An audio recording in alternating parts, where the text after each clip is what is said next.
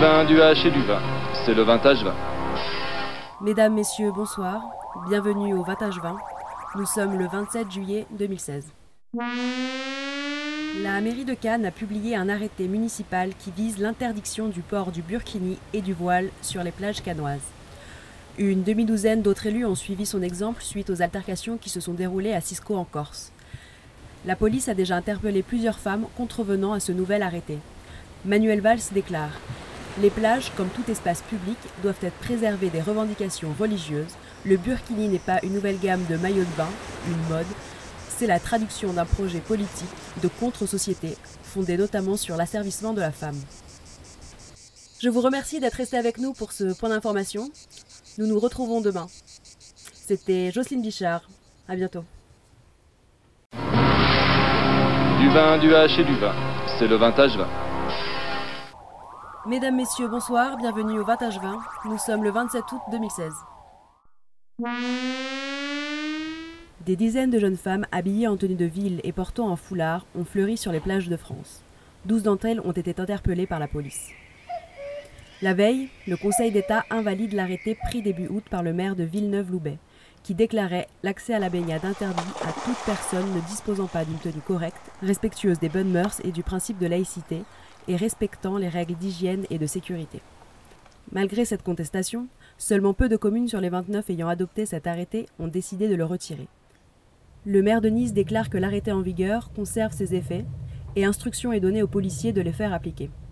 Le maire PS de Cisco, ainsi que ceux de Fréjuste et Cojolin, affiliés au FN, partagent la même ligne, condamnant une décision extrêmement inquiétante et dangereuse. Pour affirmer leurs libertés fondamentales que sont la liberté d'aller et venir, la liberté de conscience et la liberté personnelle, des femmes ont décidé de venir vêtues en tenue de ville et d'un foulard couvrant leur crâne. Les douze interpellés dans les villes de Nice et de Cisco ont vu se répéter le même scénario absurde des semaines précédentes, des policiers leur demandant de se dénuder ou de quitter la plage sous peine d'être verbalisés. Les femmes ont refusé d'enlever leurs vêtements. Nadia Eliagoubi, présente lors d'une interpellation, déclare à la presse. Il y a quelque chose qui me donne le vertige dans le fait d'interdire un vêtement au motif que les femmes ne doivent pas se laisser imposer leurs vêtements. Je vous remercie d'être resté avec nous pour ce point d'information. Nous nous retrouvons demain. C'était Jocelyne Bichard. À bientôt. Du vin, du H et du vin. C'est le vintage vin. Mesdames, Messieurs, bonsoir. Bienvenue au Vintage 20. Nous sommes le 10 septembre 2016. Les douze femmes interpellées fin août ont fait appel aux tribunaux pour contester leur verbalisation, que les polices municipales de Nice et de Cisco avaient établi après qu'elles aient porté le burkini sur la plage. Elles devraient avoir gain de cause face aux deux mairies. Celles-ci, en effet, contrevenaient au Conseil d'État qui avait jugé les arrêtés anticonstitutionnels. Depuis 2004, où le voile avait été interdit dans les écoles publiques, ou encore en 2010 où le port du niqab avait été interdit dans l'espace public, la parole des femmes musulmanes n'avait pas eu de place dans le paysage médiatique français. De nombreux médias ont laissé s'exprimer les opinions de ces femmes et ont permis de mettre à jour l'humiliation qu'elles subissent quotidiennement. L'adhésion de la population face à la situation des femmes musulmanes ne cesse de croître et de s'insurger face aux discriminations perpétuées par des personnages politiques français. Ces derniers jours, la moitié des femmes interpellées sur les plages à cause de leur tenue vestimentaire, jugée inadéquate, ont déclaré ne pas appartenir à la religion musulmane, mais vouloir soutenir la cause de leurs compatriotes bafoués. Des rassemblements de soutien ont été rapportés dans les villes de Marseille, Paris, Lyon, Nice et Cannes, malgré les interdictions émises par les différentes préfectures. Merci d'être resté avec nous pour ce point d'information. C'était Catherine Mousse. À demain. Du vin, du H et du vin. C'est le vintage vin. Mesdames, Messieurs, bonsoir. Bienvenue au Vintage 20. Nous sommes le 1er octobre 2016. À la suite de la requête du FN et des Républicains, le vote d'une loi interdisant le port du burkini a été présenté à l'Assemblée nationale. Le gouvernement a été contraint de céder face à une écrasante majorité de pour. Le Parti socialiste n'a jamais été aussi divisé. De l'autre côté, la population se mobilise toujours majoritairement en faveur de la communauté musulmane et contre cette proposition de loi jugée absurde et contraire aux principes démocratiques. De plus en plus de femmes revêtent des habits pouvant se référer aux attributs vestimentaires des femmes musulmanes. On les voit dans la rue, au travail ou encore dans les universités. Le Premier ministre Manuel Valls se voit dépassé par les événements. Il déclare Les autorités musulmanes doivent aussi condamner le voile intégral, condamner les actes de provocation qui créent les conditions d'une confrontation. Les directives du Quai d'Orsay sont quant à elles de plus en plus sévères à l'égard des contrevenantes. Le nombre de blessés par les CRS lors des manifestations augmente de façon alarmante.